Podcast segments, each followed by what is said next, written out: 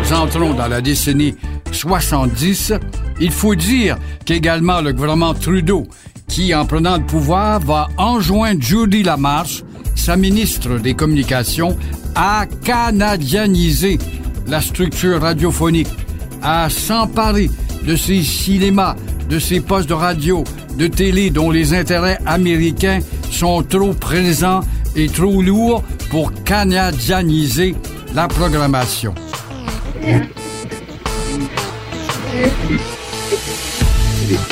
La radio, premier influenceur.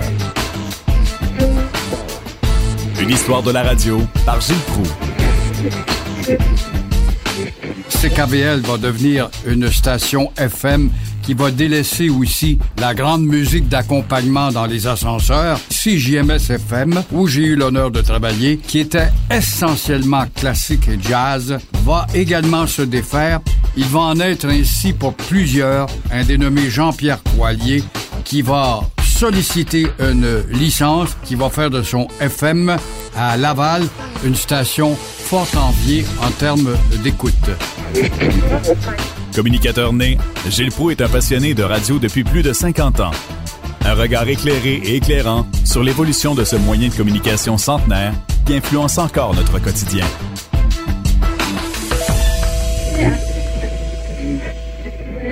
Vous allez me dire que c'est paradoxal, c'est incroyable. Au moment où la télévision prend une ampleur inimaginable, occupe les yeux et les oreilles de tout le monde, plusieurs avaient déjà prédit la fin de la radio, ça n'a pas été le cas en 1952, il en est de même avec euh, cette espèce de révolution tranquille où on s'intéresse à tout ce qui est affaire publique, contestation, on tend l'oreille, alors la radio devient compétitrice comme jamais entre les AM et les FM. AM, on le sait, ça va être la fréquence euh, amplifiée, le module amplifié, qui est un calque en quelque sorte, alors que le FM, c'est évidemment la fréquence modulée, qui est plus pure, qui est plus à haute altitude, et qui voit loin déjà en s'adressant aux oreilles futures des générations qui, en grandissant, vont exiger justement le raffinement du son par rapport au pétillement du AM. Les vieux auditoires vont tenir longtemps au AM parce que ça rappelle toute une période, toute une culture, tout un fil conducteur pour eux. Mais petit à petit, le FM, en se délaissant de sa traditionnelle musique d'accompagnement, rentre dans les affaires publiques, devient opiniâtre, engage des gros noms, et petit à petit, on ne voudra plus travailler au AM, bien qu'il est encore très fort, jusqu'à à peu près en 88-89. Il est encore très fort, ce AM-là. CKAC, personne n'aurait pu imaginer quitter l'auditoire de CKC ou de CJMS ou encore de combien d'autres stations pour aller sur le FM, même si euh, cette bande-là avait modifié son animation. Il faut dire aussi que ces bouleversements vont se transférer également dans la chaîne de la diffusion. On a commencé à créer dans la décennie 60 des réseaux. Voilà qu'un poste assez puissant à Montréal ou à Québec va acheter un petit poste qui a de la misère et on va commencer à fusionner et faire des grands réseaux. Oh, ça fait bien, à partir de Montréal, arroser le Québec au complet. On a l'exemple avec Radio Mutuelle, CJMS qui est la tête de pont, qui était en faillite, je vous le disais, dans un autre volet en 55. Grâce à Jarreau, sort de l'anonymat.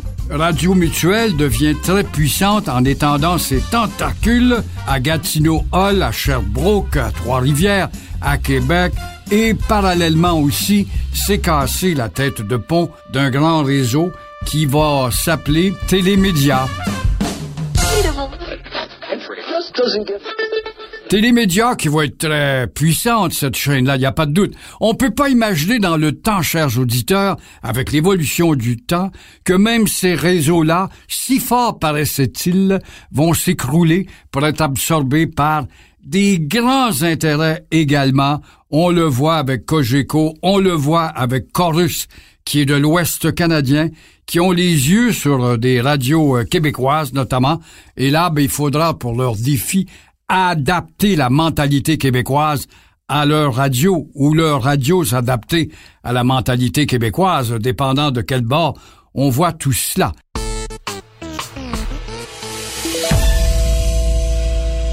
Et cette décennie 70 euh, accorde un rôle inestimable à la radio à cause de quoi? L'éclatement de la crise d'octobre.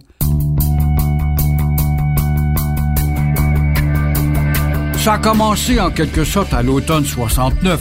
Souvenons-nous, des membres du FLQ s'attaquent régulièrement à des symboles, des symboles sociaux, là où il y a des grèves, des symboles capitalistes, même la bourse. Et ça fait jaser les radios. Ça amène les commentateurs à déborder. Et en même temps, avec l'année 70, l'intensification de l'actualité ouvre les oreilles des postes de radio, puisque ce qu'on a appelé la crise d'octobre occupe les reporters comme ça ne se peut pas. Des noms qui vont sortir de l'anonymat, Sidley Margulies à CJD, Normand Maltais à CKAC, qui était jadis de CKVL. Et puis CKLM va s'affirmer en arrachant à CKC cette vedette des ondes qui était Pierre Pasco. Alors évidemment, peut-on imaginer qu'un mouvement terroriste aurait stimulé les cotes d'écoute? Eh bien oui. Pourquoi? Parce que durant cette période, la radio va prouver, même si elle est moins rayonnante qu'une télé, par exemple, Télémétropole est là, Radio-Canada, moins rayonnante que ces géants de l'écran parce que sa miniaturisation va faire que le FLQ va privilégier les radios. Et pourquoi? Tout simplement parce que on savait également que nous étions en période de code d'écoute la maison de sondage BBM nous surveillait. Alors pour les patrons, c'était une façon audacieuse de poser des gestes qui allaient à l'encontre peut-être un peu plus tard de la loi de la censure, la deuxième loi de la censure qui va arriver avec Pierre-Éliott Trudeau durant cette crise d'octobre. CKLM va être la première station avec Pasco qui est là à désobéir à la loi de la censure pour aller lire les communiqués qu'on a ramassés dans un panier quelque part ou un endroit caché. Moi-même, j'étais reporter à cette époque et j'ai vécu une période absolument époustouflante, mais à la fois une page d'histoire.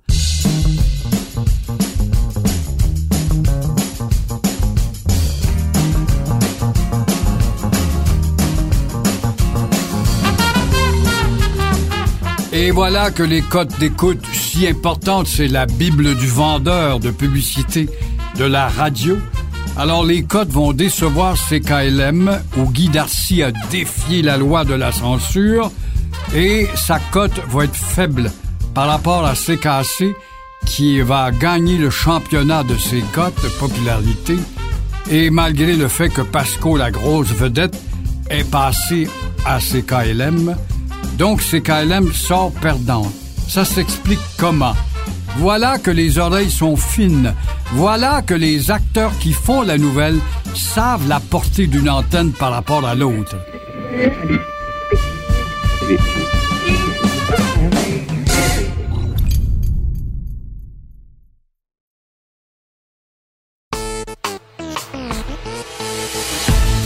Alors le FLQ, en favorisant CKAC, sait à l'avance que son pouvoir de diffusion est tellement fort que ses ondes vont se rendre jusqu'à cette île, que plusieurs postes affiliés à CKAC Montréal auront la nouvelle pour la première fois de telle cellule du FLQ ou d'une autre. Et c'est KLM, qui est un acteur important avec Pasco, qui était favorisé par le FLQ au début. Pourquoi? Parce que c'était le seul poste unilingue français qui ne tournait pas de disque anglais, qui avait énormément d'indépendantistes derrière ses micros. Et ce résultat décevant, bien sûr, va rappeler que Guy Darcy le président de CKLM, va être convoqué en cours pour avoir désobéi à la loi de la censure. Mais on le savait bien qu'avec le temps, le gouvernement fédéral va laisser tomber cette deuxième loi de la censure. Tout ça brasse la radio et la radio devient un acteur important. Pourquoi la radio bat aussi la télévision? C'est qu'avec sa miniaturisation de son équipement, elle est capable d'aller beaucoup plus vite sur les lieux là où le Front de libération du Québec avait appelé. Alors la télé arrivait, bien sûr, parce que nos postes de radio étaient écoutés par les postes de police. Alors, sachant qu'on avait un appel du FLQ, le poste de police arrivait à peu près quelques minutes plus tard sur les lieux où nous étions déjà. Imaginez-vous, le reporter était plus vite que la police à certains égards, dans certaines circonstances.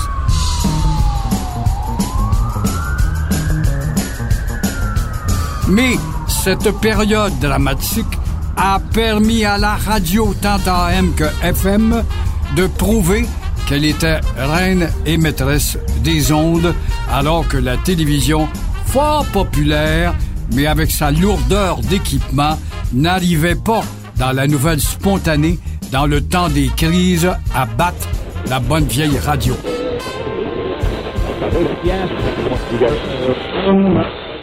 Et le temps avance et nous sommes rendus au mois d'avril 70. Il y a là politiquement un nouveau joueur, le Parti québécois avec sa vedette René Lévesque. Il a fondé son parti en 68.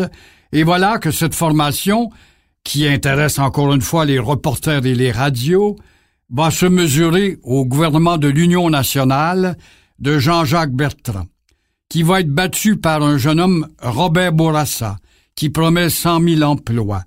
Le PQ, quant à lui, va décrocher 24% du vote en 70, monter à 30% en 73, avec un député de moins. On va dénoncer la carte électorale. Et en 76, ce sera sa récompense, une victoire éclatante, le début d'un temps nouveau, comme chantait si bien René Claude à cette époque, et des réformes qui vont suivre et qui vont accaparer l'attention et les commentaires des gens de la radio. À Québec, on jase beaucoup et ça va faire émerger un dénommé André Arthur, qui devient un nom important et on l'appelle le roi de la radio. Il agace même la compétition à Montréal, même s'il est loin de cette métropole.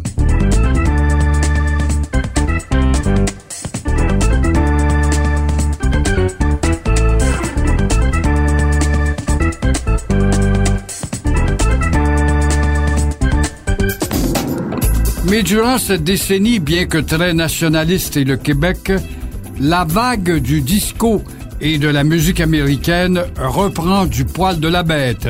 Oh, il n'est pas dit que les chanteurs québécois et français n'ont pas leur place en ondes, au contraire. Mais quand même, CKMF va devenir une espèce de diffuseur de musique disco et fait sa marque prédominante avec cela. Parallèlement, on voit aussi I-97 qui va s'identifier de plus en plus avec le temps comme une puissante radio, c'est quoi FM? On disait 97 au FM parce que, dans le fond, son signal était à 96,9. Au chapitre régional, faut pas oublier aussi à Laval, une ville importante où un dénommé Jean-Pierre Coilier va demander avec son ami Roland Saucier une licence pour fonder justement une station FM qui va prendre une ampleur et de grande qualité qui euh, va avoir une faveur d'un segment de la population, peut-être d'une population plus mature, d'un âge un peu plus avancé que les auditeurs de CKMF ou de C'est quoi. À Lévis, CFLS avec comme euh, responsable derrière un micro qui s'implique beaucoup socialement, Michel Trahan qui est là et qui fait son petit bonhomme de chemin, bien qu'il ne soit pas affilié à cette puissante machine des sondages. Il faut reconnaître aussi que durant cette décennie, le CRTC distribue de plus en plus de licences pour les radios communautaires. Quel était le but et la mission de ces radios? C'est que la régie des ondes s'aperçoit très bien que les grandes radios AM-FM sont entre les mains de gros joueurs, des réseaux, et en étant des réseaux, eh ben, voilà que la sollicitation publicitaire va attirer les grandes agences d'annonces nationales. Ça néglige tranquillement pas vite les petites radios de province qui dépendent de la grosse radio de Montréal ou de Québec, mais surtout de Montréal, et c'est là que la Régie des ondes juge important de étendre l'influence des radios communautaires, un peu comme le journal local dans une ville ou un quartier quelconque pour se mettre à rod sol et parler des problèmes qui préoccupent les gens d'une petite municipalité, une petite ville ou une petite région. Alors plus tard, il y a un gros joueur qui va naître à Montréal, CIBL. On en reparlera, les CIKIA, les CISM de l'Université de Montréal et euh, plusieurs autres. Il va comme y avoir une contagion en faveur des radios euh, communautaires.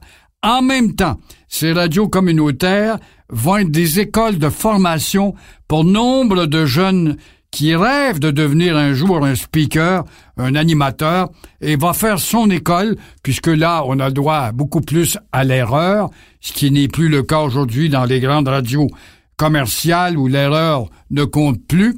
Mais dans ces temps-là, on n'avait pas droit à l'erreur. Il fallait donc passer en montant l'escalier de la première marche et les radios communautaires vont être les écoles idéales.